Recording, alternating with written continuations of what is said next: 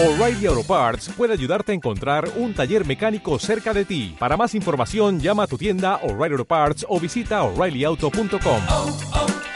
O'Reilly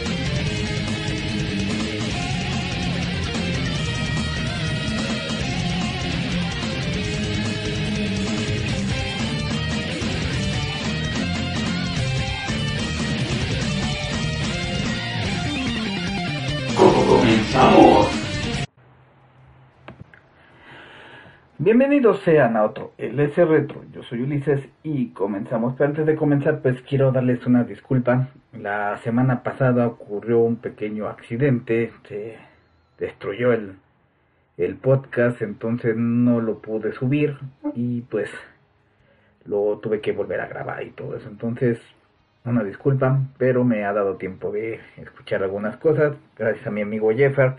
Eh, una me equivoqué en el especial de Selina Kyle, bueno, de Día de los Enamorados, no fue este Black Mass el que le quitó el corazón, sino su mejor amigo de la infancia. Y bueno, antes de proseguir con nuestro tema de hoy, que son las algunas curiosidades de eh, iconos animados que pues se están cayendo en el olvido, eh, pues quiero invitarlos a que se agreguen a LC, la página, bueno, LC Magazine, la página oficial de Facebook, LC Grupo Oficial, al Time MX y por supuesto el Messenger Project que estamos resubiendo Messenger Angels con una mejor calidad y pues es el momento de, de hablar de estas de estos iconos, iconos que cuando yo era pequeño todo el mundo conocía, todo el mundo hablaba de ellos, eh, pasaban más seguidos en la televisión.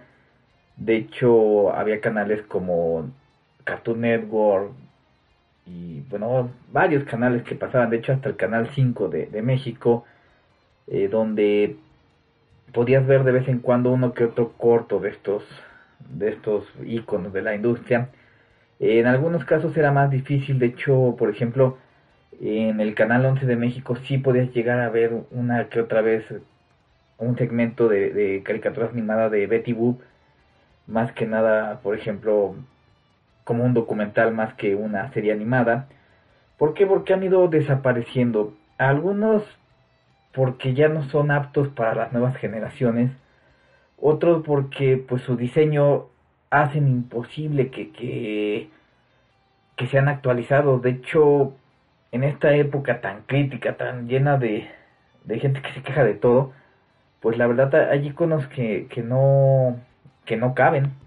Y hay otros que si bien se han mantenido dentro de la televisión, la verdad es que han muerto poco a poco o de plano sus últimas ideas no han sido tan buenas o han sido pues fracasos, sinceramente fracasos. Y, y lo que demuestra es que posiblemente solo puedan vivir a base del merchandising, del recuerdo de algunas personas o pues de algunos este jóvenes que aún les gustan estos iconos que son eh, los que mantienen viva este tipo de, de, personajes.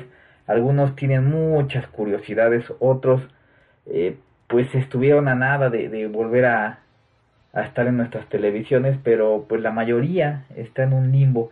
Vamos a hablar de algunos que de plano ya no pasan en la televisión y solo sobreviven con las eh, tiras cómicas de los periódicos, otros que si bien sobreviven, pues no les va muy bien como en sus mejores épocas, y otros que pues eh, más que nada sus curiosidades, no hay otros, eran sus curiosidades lo que iba a decir, bueno. Y bueno, me gustaría empezar este especial con un icono de la ciencia ficción, un icono que sin él no hubiera existido la guerra de las galaxias, porque realmente George Lucas lo que buscaba era expandir, expandir, expandir su universo. La verdad es que no lo dejaron y tuvo que reescribir la historia para obtener lo que es ahora la guerra de las galaxias. Y me refiero a Flash Gordon. Si tú no conoces a Flash Gordon, eh, no te culpo. Tiene años, pero años que no sale nada nuevo eh, fuera de su país de origen. Ya es un superhéroe, bueno, no es un superhéroe, porque en realidad Flash Gordon siempre ha sido un humano eh, común y corriente. De hecho, en la presentación de, la serie, te decían que Flash sí era un atleta extraordinario, sí era un, una persona con habilidades pues muy buenas, pero no dejaba de ser un, un ser humano común y corriente, y que gracias a su amigo científico, eh, pues eh, tiene una aventura increíble, llegan al, al planeta Mongo, y es ahí donde vive millones de aventuras hasta que derrota al, al poderoso emperador Ming. Eh, muchos de nosotros conocimos a Flash Gordon eh, en México, por ejemplo, en dos caricaturas. La primera, eh, obviamente la serie de Flash Gordon, producida por Filmation, que tenía una calidad decente. O sea, conociendo a Filmation, todo el mundo sabe que trataba de hacer sus modelos lo más realistas posibles. Se apegaba mucho a la historia original, de hecho. Obviamente buscaba expandirla para, para que durara más la serie. Tiene uno de los personajes femeninos, femeninos animados más sexys que, que va a tener la, la, industria de la caricatura, como es la princesa Aura. En serio, la diseñaron para ser sexosa, eh, voluminosa, voluptuosa, cómo se camina, todo, todo, todo era para hacer a esta, este personaje irresistible para el ser humano. De hecho, Flash iba con su acompañante, novia, pretendiente, lo que quieran, y pues palidecía ante, la princesa Aura. Y bueno, ese no es el chiste, ¿no? No vamos a hablar de perversiones ahorita. Eh, era una buena serie que desgraciadamente por los eh, problemas legales y la pertenencia de los derechos de Filmation, pues no ha salido ya más material de ese tipo. Y de hecho, pues Filmation obviamente al desaparecer, pues perdió los derechos y muchos de sus trabajos licenciados dependen que los dueños de los derechos originales pues los saquen al, al público. Eh, la segunda serie es la de los defensores de la tierra, pero ahí lo conocimos como Roldán el Temerario. Eh, muchos diríamos que le pusieron así más que nada por cuestiones de derecho, pero resulta que no había ningún problema para aquí, para que aquí en México o en toda Latinoamérica se llamara Roldán el Temerario. Lo, lo que podría ser es que como más o menos pasaron al mismo tiempo, o sea, a pesar de que Flash Gordon de, Filmation era mucho más vieja, pues la volvieron a pasar más o menos eh, a, a, mediados de los 80, principios de los 90. Eh, posiblemente para no, no provocar una confusión lo hicieron, porque no hay una verdadera razón por la que eh, los defensores y, Flash Gordon no tuvieran el mismo nombre el personaje principal. Eh, después de eso salió una serie por ahí del 96 eh, con una animación horrible, tratando de hacer a Flash Gordon un chamaco juvenil con patinetas, el emperador Mongo pues un, un personaje más parecido a, Destructor de, de, las Tortugas Ninja de los no, 90, a hacer lo que era en las películas y en la misma serie de Flash Gordon, que era un hijo de la chingada, que por vengarse de Flash Gordon, era capaz de, estampar el, planeta Mongo contra la Tierra, eh, y que era un emperador que todas, pero todas las especies de, de, del planeta le temían, que habían sido conquistadas, había muchos que, que pues lo apoyaban por miedo y no por, por estar de acuerdo en su régimen, y aún así, eh, al final, la valentía de Flash y sus alianzas, sus amistades logran no solo salvar el planeta Tierra, sino también al, planeta Mongo. Eh, desgraciadamente, pues, fuera de su país ha sido muy olvidado, demasiado. O sea, si tú preguntas con alguien del 98 para acá, pues ni siquiera te van a decir quién es chingados es Flash Gordon. Eh, no hay ningún proyecto a futuro, no hay ni una película rumorada, nada. Simplemente se va a quedar en nuestro recuerdo como una muy buena serie de animación de, de sci-fi que pues va a sufrir por los derechos de autor y ya no pueden pasar la, la este la, la serie como parte de, de, la, de la propiedad de Filmation porque porque no es de ellos es, es de, de, alguien más eh, las series animadas pues tendrían que ajustarla mucho ¿por qué? porque eh, cuando salió Flash Gordon era otro tipo de mentalidad, era otra forma de ver a, las mujeres, otra forma de, de mostrar al hombre como un héroe. Eh, incluso el, el doctor Sarkov, así se llama el doctor, no crean que esta me lo sé, eh, pues tendría más habilidades que ahorita, ¿no? Y la verdad, es una verdadera lástima porque Flash Gordon enseñaba, o sea, algo que tenían las caricaturas de antes es que trataban de enseñarte algo, aparte de entretenerte, enseñaba el no tener miedo ante la adversidad, eso de, de buscar buenos amigos, que ahí yo tengo un pensamiento muy distinto, pero pues ya, para mí es otra cosa, ¿no? Eh, tiene un final muy bueno, tiene un final muy parecido a- al de su película, que no me acuerdo cuándo salió, de hecho es muy difícil ver la película en televisión abierta, yo cuando la vi, aquí hay un canal patrocinado por una universidad que se llama, bueno, un, un instituto, el Instituto Politécnico Nacional, eh, donde podríamos decir que es el canal que apoya este tipo de películas, que apoya este tipo de, de arte, pero es en general, no solo pasan este tipo de películas, bueno, si tú eres de México ya sabes a qué me refiero, y una que otra vez la llegué a ver ahí, eh, pero de ahí en fuera, pues ya a la gente no le interesa Flash Gordon, de hecho dicen Flash y todo el mundo se, se va a ver al superhéroe de DC Comics. En Estados Unidos sigue subsistiendo más que nada por las tiras cómicas. En algunos periódicos siguen saliendo la- las tiras cómicas de Flash, pero creo que son reediciones de la, de la versión original. Ya no ha habido una historia que agrande al personaje y si la hay, pues no ha llamado la atención ni de casas productoras ni de algún o algún ejecutivo de, de Hollywood para lograr llevarnos nuevamente las aventuras de Flash Gordon. Y es muy chistoso porque, como les comento, Flash tiene muchas de las características que ahorita están buscando en, en los personajes principales o, o siquiera personajes que si no son los principales se van a llevar la, la atención de todos, algo así como Aragorn. Es honesto, es fiel con sus amigos, valiente, fuerte, preparado. Así era Flash Gordon. Y pues desgraciadamente, a la velocidad que está evolucionando el mundo, pues ya la idea de una visita a otro planeta y este sea un este un, un héroe que logra salvar estos dos planetas, pues ya no va a pegar mucho. De hecho, hace poco sacaron la película de John Carpenter, creo que se llama en, en Planeta Marte y, realmente no pegó. ¿Por qué? Porque va a pasar mucho tiempo antes de que nos volvamos a, a fijar en, en películas del espacio exterior que no sean Star Trek y, y Star Wars.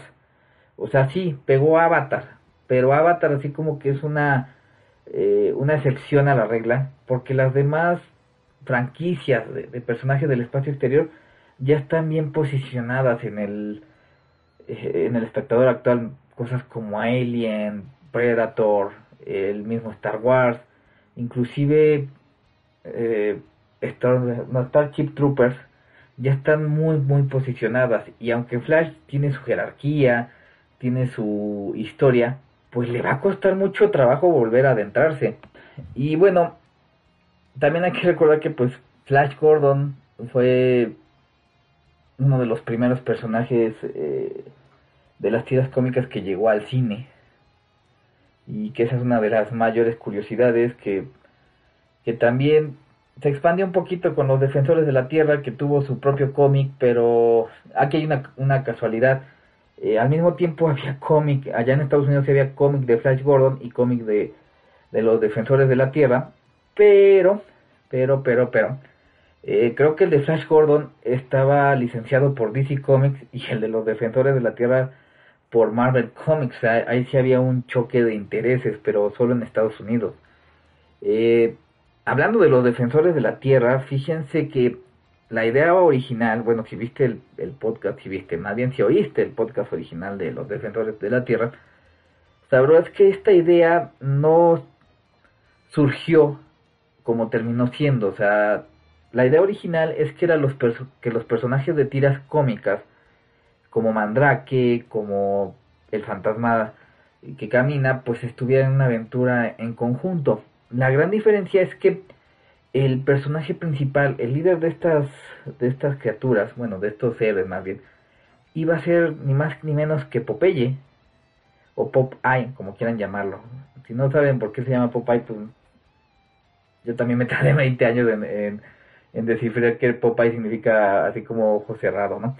Este, bueno, eh, la historia se llamaba El hombre que no podía reír y que justamente por ese motivo se robaba a estos personajes y era eh, pues la misión de Popeye y de, de otros héroes pues salvar la situación. Y era Brutus o Blutus, que tal les voy a contar una anécdota y una curiosidad de Brutus, eh, quien ayudaba a este ser a, a, capturar estas criaturas. Y pues esa era la idea original de los defensores de la Tierra. Sin embargo, eh, no, no cuajó, o sea, el proyecto de los defensores de la Tierra, si bien salió por ahí de, finales de los, de los 80, pues la verdad tenía años en el tintero y simplemente no era eh, atractiva. Fue hasta que le hicieron las modificaciones, quitaron a Popeye, cambiaron al villano, que lograron eh, pues llevarla a la televisión.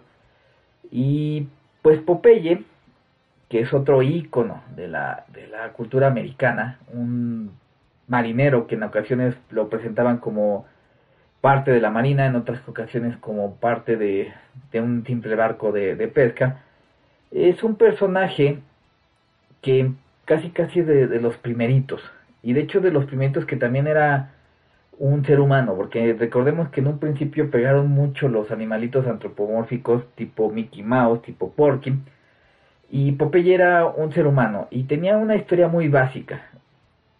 Un chico se enamora de una chica y otro quiere, quiere quitársela, pero a diferencia de una novela, los dos hombres se, se agarraban a madrazos para, para poder resolverlo. Eh, la historia es muy curiosa. La, historia que les quería platicar de Brutus y Bluetooth es muy curiosa. Eh, la primera serie animada de, de, Popeye la hizo el estudio que hizo la serie de, de animación de Superman, que, que, es el estudio Fleischer. Y el estudio Fleischer no se quemó las cejas, no fue como eh, voy a crear nuevos personajes y voy a, a crear nuevas eh, aventuras de Popeye, no. De hecho, ellos agarraban una tira cómica y la animaban, así de simple, agarraban al mismo personaje y todo. Entonces, pues al agarrar todo como era, pusieron al personaje de Bluetooth en la serie, en la primera serie animada. Cuando Fleischer pierde los derechos y esto regresa a United Artists, que eran los que tenían el, los derechos de Popeye, pues estos quieren volver a llevar a Popeye a la pantalla chica pero no sé quién, no se fijaron, eh, pensaron que ellos habían creado, los de Fleischer Studios, habían creado el personaje de Bluetooth. Entonces, para no, no tener que pagarles algo o caer en alguna demanda, ellos renombran al personaje como Brutus. Lo que no vieron es que Fleischer nunca hizo eso, o sea, Fleischer agarró el personaje como tal. Y es que el problema es con las tiras cómicas de Popeye es que si bien Brutus y Blutus ahorita ya son muy reconocidos eh, eh, por los fans del personaje o por personas eh, que solo conocen lo mismo del personaje, la verdad es que en los periódicos había muchas veces que salían personajes que eran muy similares a ellos, pero con otros nombres. Entonces cuentan que United Artists realmente Brutus no era un personaje como tal, sino era la representación del machismo. Entonces, que había varios de ellos. Pero pues ya sucedió esto y existen Brutus y Blutus. Aunque no lo crean, existen Brutus y Blutus. Y eso lo, lo hicieron patente ya varios años después, varios artistas del mismo, de la misma serie cómica de, de, de periódico y algunos cómics que han llegado a, a salir impresos. Eh, en uno de ellos, no solo se revela que Brutus y Blutus son hermanos gemelos, ambos son hermanos, eh, hijos de la bruja del mar, sino que existen como otros 10 personajes que son idénticos a ellos.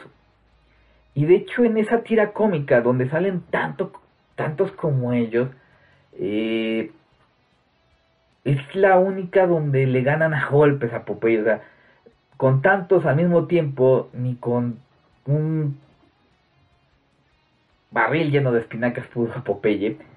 Eh, es bastante curioso, o sea, ya después los, los autores de, de, las tiras se burlaron de esta situación hicieron canon que, que fueran dos personajes muy distintos y de hecho yo no sabía eso, ¿eh? O sea, yo realmente eh, pues lo lo llegué a ver a- en un video, no me acuerdo si es del reviewer random de allá de, de, de Chile, pero realmente se me hizo muy interesante la información. Eh, una curiosidad que a lo mejor no sabes es que la, el personaje de Popeye tuvo una live action con Robin Williams como Popeye. Es una live action que sinceramente no te pierdes de nada.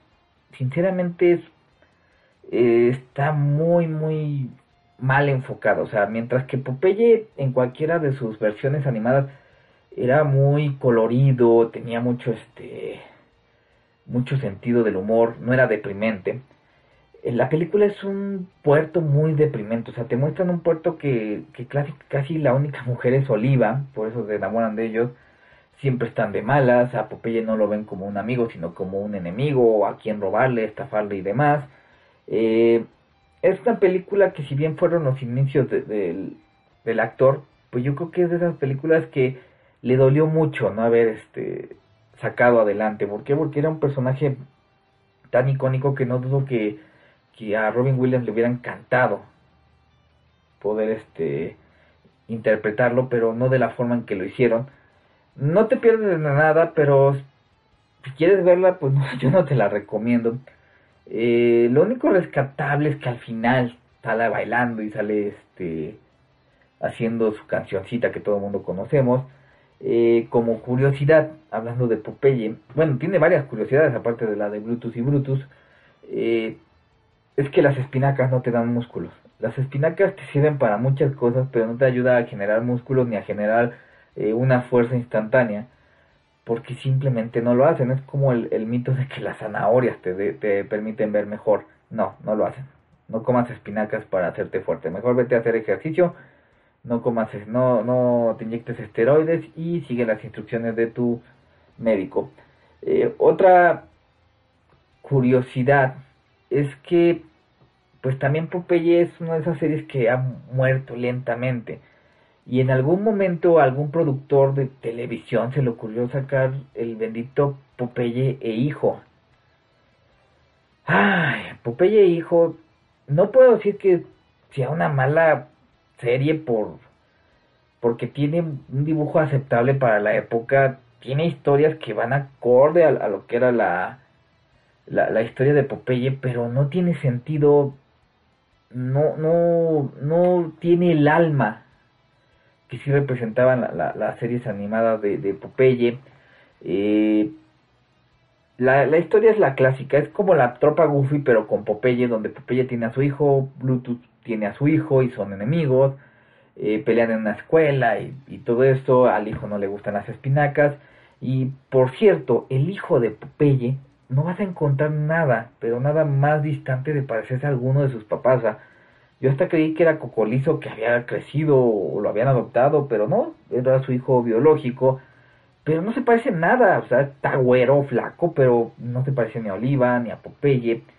Eh, fue un mal intento, fue como una patada de ahogado para, para que este personaje pudiera permanecer en las caricaturas.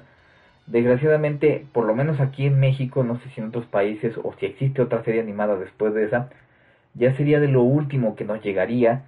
eh, y que después Sony Animation permitiera al genio de Gendy Tartakovsky mostrarnos un poquito de lo que era la animación que querían mostrarnos en una película de Popeye. El teaser dura poquito, pero tiene esa atmósfera de retro que es muy genial, pero al mismo tiempo te das cuenta que es un trabajo de Gendy, o sea, tú lo ves y dices, es 100% Gendy Tartakovsky, eh, se veía hermoso, era en CGI, de hecho sí hay una película, un par de películas CGI, aparte de, de esta que son muy malas, fueron de, cuando el CGI todavía no era tan bueno, ahora que, recuerdo, eh, estaba muy muy padre. De hecho, te recomiendo que si todavía está en YouTube lo veas.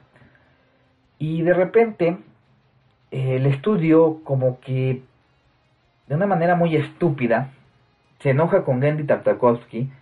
Gendy Tartakovsky quien fue el que le dio uno de los mayores éxitos a, a Sony Animation como es Hotel Transilvania, eh, deja el estudio de animación porque actualmente no está con ellos y,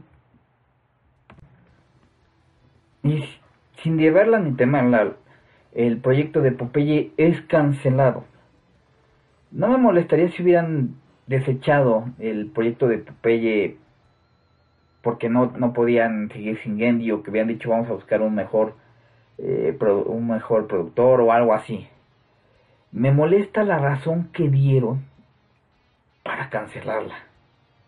La razón es que tenían un proyecto mejor para animar. Y ahorita que te diga cuál fue el maldito proyecto, vas a decir, oh por Dios. Cancelaron Popeye por la película de Emoji. Sí, esa película que es una basura, esa película sin sentido, esa película que fue destrozada por la crítica y por los espectadores, pero que fue un pinche puto éxito por culpa de los millennials. Sí, ya sé que el millennial está mal dicho, ya sé que no, no son los de esta época, que los de esta época se llaman diferente, que de hecho los millennials son del 80 para adelante. Pero es como aquí la, los, los bollos para hamburguesa, todo el mundo les dicen bimbollos, también yo les llamo millennials a los que tienen la culpa. Pues se sintieron, entre comillas, eh, identificados con la película de emojis, que realmente emojis, si fue un éxito, se los les hecho la culpa a los millennials. Realmente todos esos chamacos tontitos que llevaron sus papás a ver eso, fuck you, shame on you, neta, neta, nos quitaron Popeye por su pinche puta culpa y a lo mejor hay, hay segunda parte de emojis, ¿eh? Bueno, ya. Ya que me liberé un poquito de lo que traía contra Sony Animation. Ah, los millennials, los millennials en este momento es lo que yo quería llegar para hablar del siguiente personaje, porque no solo de hombres vivimos en los iconos de, la animación, el siguiente personaje es una mujer y fue uno de los primeros, entre comillas, sex symbols animados. Si no quieres contar a Mimi, ya la pasta Daisy, ¿no? Bueno, no. Eso ya es muy furry, ¿no? Y me refiero a Betty Boop. El problema con Betty Boop, ¿por qué no puede haber un, un retorno eh, tan sencillo como en otros casos? O sea, Popeye, si sale una película o si sale algo, va a pegar porque como sea Popeye lo puedes actualizar o lo puedes poner en un ambiente actual. El problema con Betty Boop no solo es este su tipo de historia, porque ya es una historia que sería muy juzgada por las nuevas generaciones, sino también su estilo de dibujo. Su estilo de dibujo es muy pero muy retro, al grado de que fue parodiado en este show animado llamado La Casa de los Dibujos con la Lulu de cartón. Eh, la pobre Betty, Betty Boop, pues sobrevive en el corazón de sus fans gracias a un mercado de merchandising que es enorme. O sea, Debo admitir que el, que el mercado de, figuras, de coleccionables de Betty Boop es enorme. Eh, sin embargo, pues se tienen que conformar con cameitos en películas como ¿Quién engañó a Roger Rabbit? Eh, alguna este, exposición, porque ya va a ser muy difícil que regrese a la, a la pantalla chica. Inclusive sería muy difícil que llegara como webcomic o algo así, pues sus historias eran por decirlo de alguna manera, muy, pero muy machistas. Y la mayoría de ellas era Betty Boop tratando de defender su, este, su inocencia y virginidad contra los malvados hombres que nada más querían clochársela. Y es que eran muy obvios, o sea, el, una de las curiosidades de Betty Boop, que también tiene varias, es que ella inició como un personaje animado en forma de perrito, para otro personaje que no me acuerdo su nombre, eh, pero llamó tanto la atención que Universal creo que es el estudio que, tiene los derechos, eh, o MGM, bueno, tengo que ver, no, no, no recuerdo bien la verdad, eh, pues decidió quitarle al compañero, que era según más famoso en ese momento que Betty rediseñarla como mujer, y fue un hitazo, al grado de que mientras más pasaban los años, la fueron haciendo más sexy, o sea, con más sexy me refiero a curvas más pronunciadas, frases más candentes e incluso situaciones pues de doble sentido, porque había mucho doble sentido con, Betty Boop. Eh, tiene muchos episodios censurados, pero ni siquiera por las razones correctas. O sea, el crossover con, con Popeye está censurado, ya no puedes verlo en la televisión y lo sacaron completamente de, de las colecciones. Sí, los, sí lo puedes encontrar en YouTube, porque es fácilmente encontrado, pero no sé si es la, la versión original que es la censurada o la versión este eh, pues ya que mejoraron y le cambiaron lo malo entre comillas. Eh, en este crossover Betty Boop obviamente no va a pelear con Popeye. ¿por qué? porque no puede. Entonces lo único que iba a hacer es que iban a estar en una feria Popeye iba a ver un show de baile donde salía Betty Boop, pero no te miento, Betty Boop va desnuda por debajo de la falda, no se le ve nada, no le dibujan nada, pero es una falda hawaiana y se nota entre la rendija que, que, no lleva nada abajo, es en serio, o sea, no estoy yo de pervertido, de hecho vi esa, esa curiosidad en, en un programa de, de este Canal 11, eh, no, no busquen que se le vea sus partes íntimas, ¿eh? no se le ve.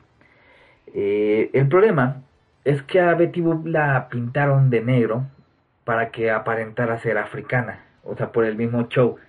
Y lo justificó el, el creador del dibujo diciendo, pues es que si estás bailando hawaiano no puedes salir siempre güerita como era. Esto no le pareció a la comunidad negra, que realmente, bueno, a la comunidad afroamericana, no vamos a hacer, no vamos a caer en esto de, llamar gente negra, todos somos iguales y ya.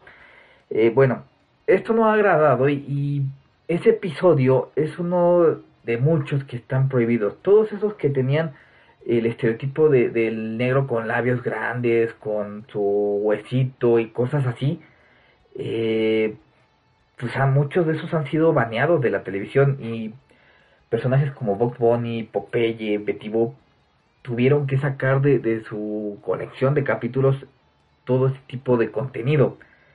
Entonces te censuran a Betty Boop no por pues técnicamente salir medio desnuda, sino porque el color que le pusieron.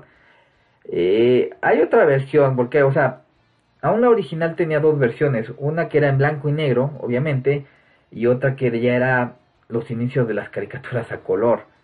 Eh, otra curiosidad es que el pelo de Betty Boop no se decidían de, qué era cuando llegó el, de qué color era eh, cuando llegó el color. Hay algunos episodios donde sale de pelirroja ya después decidieron dejarla como con el color negro. Eh, otra cosa, su corto de Blancanieves está guardado en un, ¿cómo les diré? Es como un tesoro nacional de Estados Unidos. Está en una bodega donde han guardado todas estas cintas que para ellos eh, han sido impactantes por alguna razón. Y su corto de Blancanieves está dentro del registro nacional de, eh, de videos, algo así se llama, y es de las pocas obras que están dentro de esa, de esa bodega. O sea, también está el corto, eh, la película de Blancanieves de Walt Disney, la original, pero que haya llegado a tanto, pues es increíble. Desgraciadamente, a pesar de ser uno de los primeros personajes femeninos con forma de humano, uno de los primeros sex symbols de, de, de, la animación, eh, a pesar de, estar en, en este lugar tan impresionante de, Estados Unidos que no cualquier serie animada o capítulo entra, eh, pues Betty Boop ha, ido desapareciendo. Les digo, ahorita sería muy, muy difícil eh, sacar una serie de Betty Boop. Las feministas echarían el, grito al cielo. Dirían, no manches, ¿cómo vamos a sacar una, una serie así? O sea, y, y, realmente sí, alimentaba mucho el estereotipo de la chica sexy que tiene que andarse cuidando de, del hombre opresor, Y yo no me imagino que traten de sacar a Betty Boop como feminista o como parte de, de, algún lado de esta discusión. Y pues sinceramente también su, su modelo, su pues es muy difícil de actualizar, muy muy difícil. Y a menos que sea una parodia como la casa de los dibujos que aunque no lo creas sí ayudó a perpetuar el, el, pues ahora sí que al icono de Betty Boop, porque mucha gente dijo, bueno, ¿de dónde salió Lulu de cartón. O sea, tenemos que el güey este es Superman, Batman, ¿no? Y por eso es medio hot según ellos. Este güey es este Pikachu y este güey obviamente es Link y este güey así, ¿no? Y mucha gente, pues para investigar quién chingados era Lulu de cartón, encontró que era Betty Boop.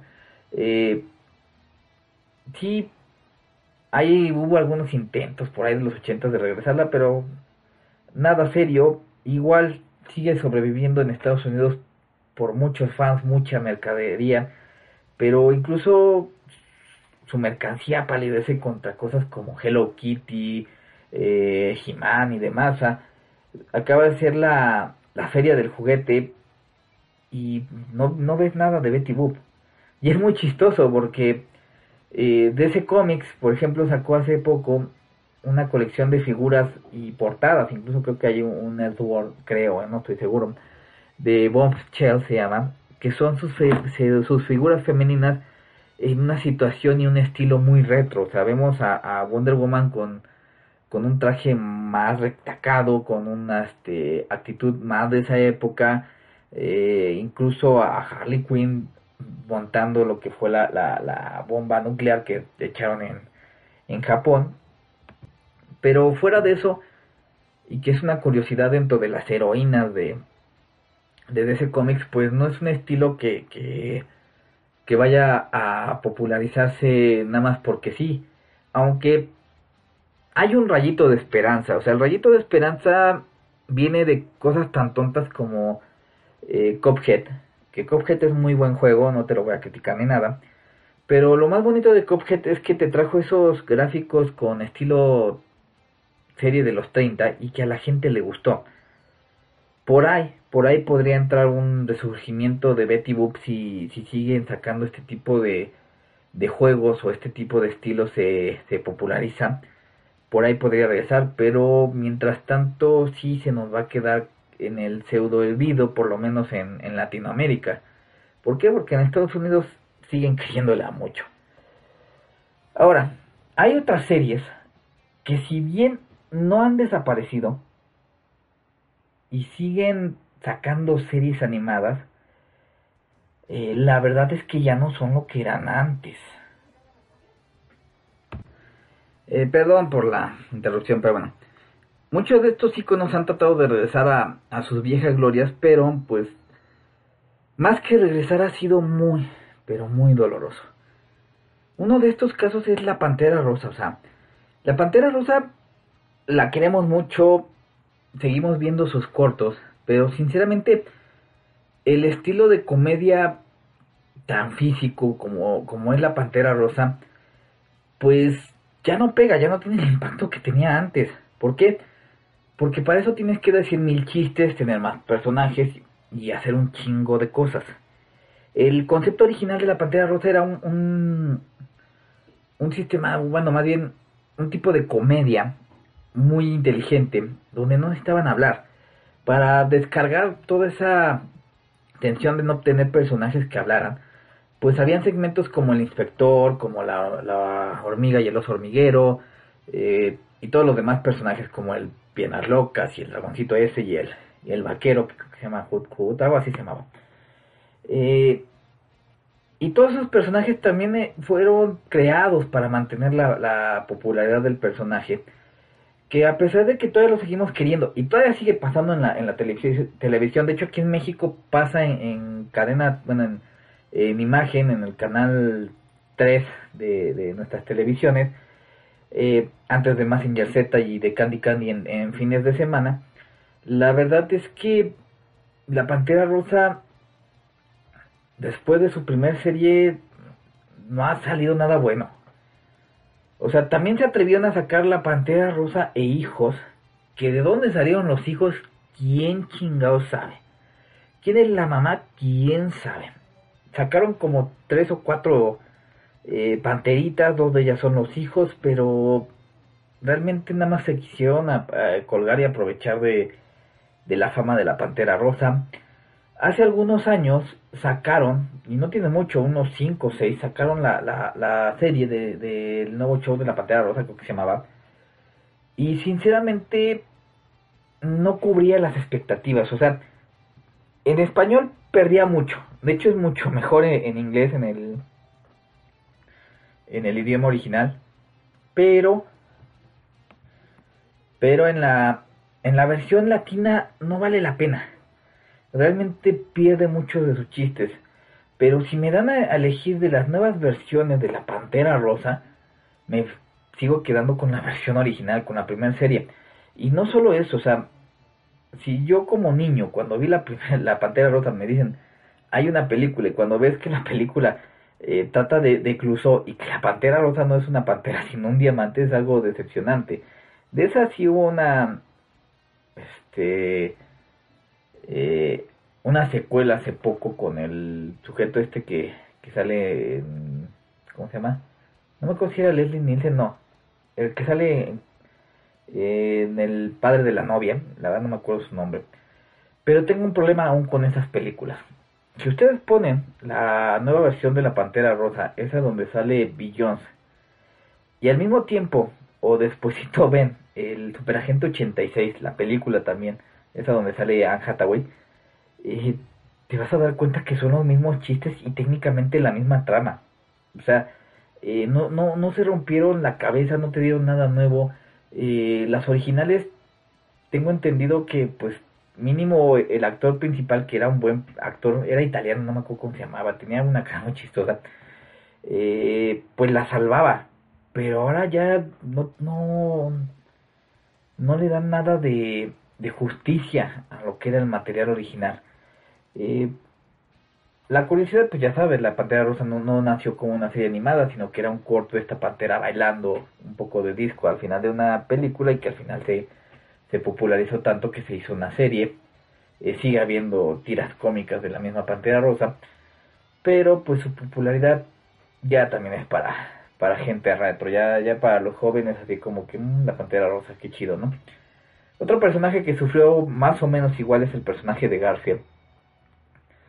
Eh, aunque pienso, yo pienso que Garfield tiene más posibilidades de regresar en alguna nueva serie, en algún reboot, porque sus películas, si bien son basura, las películas live action, pues generaron ganancias y no dudo que saquen más películas. O sea, hay varias películas en CGI que hay una bien rara donde se mete a las tiras cómicas y tiene que hacer este un aparato y madre y media. Pero dejando de lado eso, vamos a donde yo conocí a Garfield. Garfield ya era una- un personaje muy viejo. De hecho, si ustedes ven el personaje, cómo inició dibujado y cómo es ahora, era muy, pero muy distinto. Antes sí parecía un gato todo, parecía helado derretido. Y ahora ya tiene forma. Y ahora parece un muñeco de nieve, pero pues bueno. Eh, es un personaje que llevaba muchos años en- dentro del medio. Tiene varias películas, de hecho creo que hay una que se llama Las nueve vidas de Garfield, muy interesante porque eh, resulta que te muestran cuáles fueron sus otras vidas. O te dicen, sí, los gatos tienen nueve vidas, pero no, no la viven en una sola vida, sino que tienen varias vidas distintas. Eh, era muy interesante, creo que de hecho en una te, te ponen que, que Garfield solo duró, bueno, en una de sus vidas solo vivió un par de horas hasta que lo echaron a un río. Eh, creo que era algo así. Eh, pero yo no la conocí ni siquiera por las películas. Yo lo conocí gracias a una serie que se llamaba Garfield y sus amigos, que te presentaban también una, una serie de cortos muy, este, eh, bueno, muy independientes de Garfield, de amiguitos de la granja. Lo más chistoso es que Garfield no era consciente de los amiguitos de la granja, donde salían este, el, gallo Roy, el puerco Orson, el pato este que le tenía miedo a las, al agua, eh, los, los polluelos, el que estaba vivo y el que no, no había querido nacer y bla, bla, bla. Eh, esa serie yo creo que es la que la, gente más recuerdo. De hecho, cuando salió esta película de Ant-Man, eh, empezaron a hacer memes con la canción de las hormigas que justamente nació ahí. Eh, es una serie bastante buena. Es una serie que sigue conservando el estilo que, que el autor de, Garfield quería poner en sus historietas, ese personaje irónico, ese personaje eh, que, te, que te cae bien y al mismo tiempo te cae mal, que es malo, pero que a veces tiene una moral, que, que bien le cae mal Odie, pero sí lo quiere, o sea, ese tipo de cosas sí la representaban bien en esta serie. Eh, desgraciadamente para Garfield, también hace poco trataron de sacar una serie, en CGI y fíjense que la serie es una de las cosas, ¿cómo les diré? No que no me gustara, sino que me desilusionó totalmente. Es una serie que agarra muchos conceptos de, la historieta original, cosas como el hermano de John, la granja donde viven, que supuestamente era la granja donde vivían estos animalitos, y no salen. No salen los animales de la granja, a pesar de que lo visitaron, se enfocaban en cosas más tontas como que vamos a ver en la televisión, ataques extraterrestres, que se lleven Audi por correo, y era una serie que carecía de todo, de todo lo que tenía Garfield antes. Era una serie que, que fue producida en Francia y que sinceramente los franceses no poseen el, el sentido del humor tan amargo que tiene Garfield, que puede ser leído por un niño y reírse, pero que un adulto lo va a entender bien. Entonces, sinceramente, no se arriesgaron nada, quisieron hacer que Garfield fuera eh, muy para niños, muy de que vamos a, a hacer amiguitos del ratoncito, amiguitos de Nermal, salía su novia de vez en cuando, y sí se apegaron más a las series eh, de, los cómics del, de- del domingo, pero dejaron de lado muchas cosas que los fans de la serie de, Garfield y sus amigos, no tanto de la serie de Garfield, de los fans de Garfield, porque si hay fans de Garfield que eh, a lo mejor les gusta otra cosa y, y quisieron llamar su atención, pero realmente era una serie bastante X. Eh, vamos a recordar que la serie de Garfield, la de Garfield y sus amigos, no era una, una serie de acción, de hecho era una serie también de, de cortos, de, de chistes muy cortitos que de vez en cuando se alargaban, pero que iban de sketch en sketch. Y aquí era un episodio con una historia muy larga que sinceramente no tenía ningún sentido. Eh, a diferencia de los otros, como les digo, Garfield todavía sigue vendiendo, todavía se siguen publicando sus, sus tiras cómicas, tiene mucho merchandising y no dudo que algún día se le antoje a algún productor de, de algún eh, estudio volver a sacar una película. ¿Por qué? Porque saben que va a vender. Así de simple. ¿Y por qué lo sé? Por el siguiente caso. El pájaro loco. Woody Woodpecker. El personaje más conocido de Walter Lantz. Fíjense que el pájaro loco me llena de mucha nostalgia. A mí me encantaba, me encantaba ver la serie animada de la- las primeras, esa donde al final salía Walter Lantz y te, te mostraba sus juguetes. Siempre tenía unos juguetitos de sus personajes enfrente. Eh, te mostraba cómo animar o cómo dibujar a- al pájaro loco. Esa serie siempre, siempre me llena de nostalgia. De hecho, me acuerdo que a veces salía el, el pájaro loco muy, ¿cómo se les diré? Muy bizarro, o sea, con unas patototas, otro diseño, el, el, el pecho azul, más loco, más este tipo Animaniacs, que si me haces algo yo me desquito. Y en ocasiones ya salía más parecido a, a lo que es actualmente. Eh, y que interactuaba con algunos personajes como el, el como este Pablo Morza. Y, tenía aparte otros segmentos como este cómicos como Chili Willy Andy Panda. Y esa serie me gustaba mucho. Era muy similar a, las anteriores, con un estilo de comedia muy físico, eh, que no trataba de enseñarte nada. Realmente el pájaro no trataba de enseñarte nada, siempre con su característica risa, pero era muy entretenida. Desgraciadamente, después de esas series, abandonaron, realmente abandonaron ese concepto y han tratado de hacerlo muy sitcom. No digo que sea mala idea porque los Looney Tunes lograron eh, hacer una serie sitcom muy buena, porque el- la verdad es que el nuevo show de los Looney es bastante bueno como sitcom.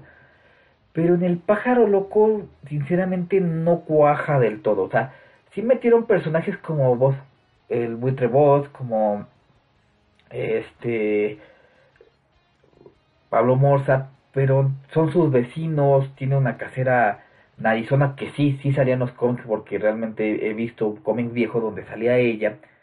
A lo mejor les costaba trabajo poner un personaje como ella en alguna situación como eh, cazadora o reparadora de algún poste de, de, de o algo así. Eh, pero realmente no funcionó como sitcom. Realmente esa serie se apoya mucho en, en, en meterte personajes a madre.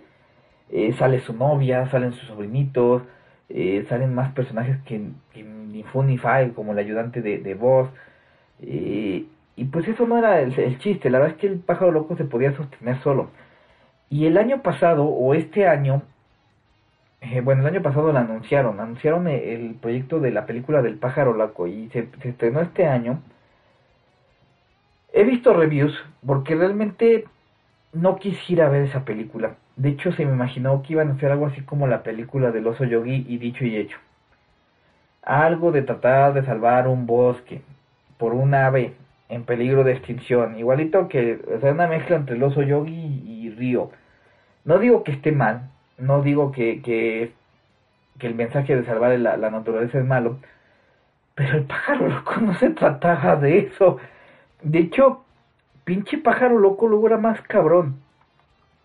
Me acuerdo de un episodio donde él ya está viejo y supuestamente recuerda su, su época de gloria, esa donde podía deshacerse de un bosque entero por él solo. Eh, en muchas ocasiones había un episodio, bueno, en el que vi de donde perdía toda su fuerza y su juventud, le regalan unas píldoras que yo creo que ahorita, si vieras ese episodio, dirías que es Viagra, y vuelve a recuperar su fuerza, vuelve a recuperar su pico afilado, y sale a devorar un bosque, y llega y es el bosque petrificado, y, vuelve a ser un viejito. Pero en otra ocasión creo que había un, un episodio donde habían plantado un, un, árbol que era muy especial, y a huevo lo quería tirar, o sea, el pájaro loco no era para... para para agarrarlo como el heraldo de, de Greenpeace o de Salvemos el Planeta, porque realmente el pájaro loco era medio cabrón. Bueno, es una... No puedo decir que es una porquería de película porque no la he visto. He visto reviews, pero por lo que he visto son chistes tontos. El personaje sí se esforzaron en el CGI, pero no, no es nada del otro mundo. Eh, tengo entendido que el estudio no la quería hacer, que tenía el proyecto ahí estancado, pero gracias a, a una aportación de un estudio brasileño se realizó, de hecho, la, el personaje femenino que sale en esa película, la, esposa del, contratista, del que quiere hacer la casa en el bosque, es brasileña, eh, por lo mismo para llamar la atención de, ese país, pues la verdad no, no, no le llega a los talones de lo, de lo que era el pájaro loco. Y el pájaro loco igual, sigue bebiendo de cameos en otras películas, en Quien engañó a Roger Rabbit, en la nefasta El hijo de la máscara, y que posiblemente él sí pudiera regresar a, a, a nuestras pantallas eh, por medio de una serie si la vuelven a hacer como era antes. ¿Por qué? Porque el pájaro loco nunca se guió por un estándar, o sea, como a veces podía parecer el malo, a veces por, podía parecer el bueno, y en ocasiones podía ser un desmadre total.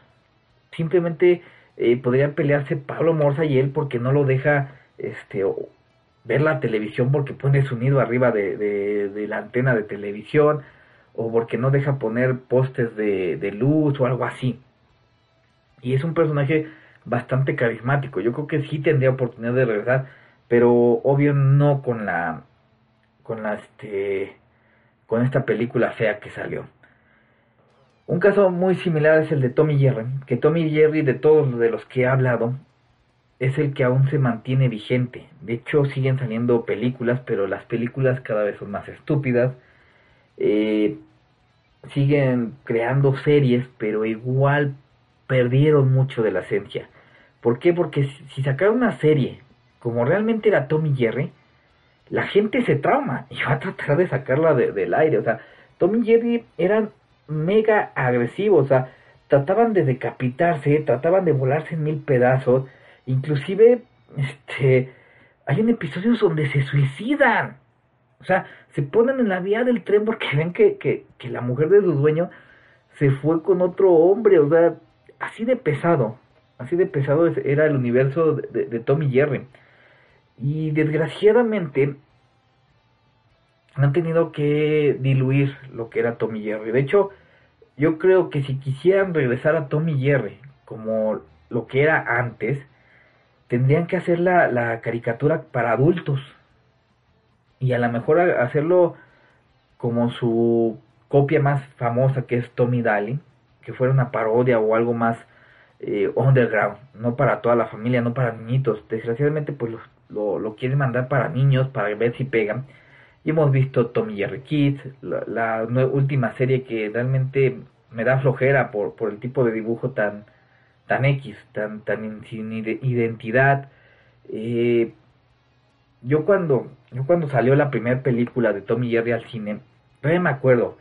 Y me acuerdo porque en esa ocasión fuimos a una excursión a una a una fábrica, bueno, donde embotellaban la, los lo que aquí conocemos como el Boeing, que son bebidas de fruta que los que son muy populares en los niños en para- con los niños en el recreo.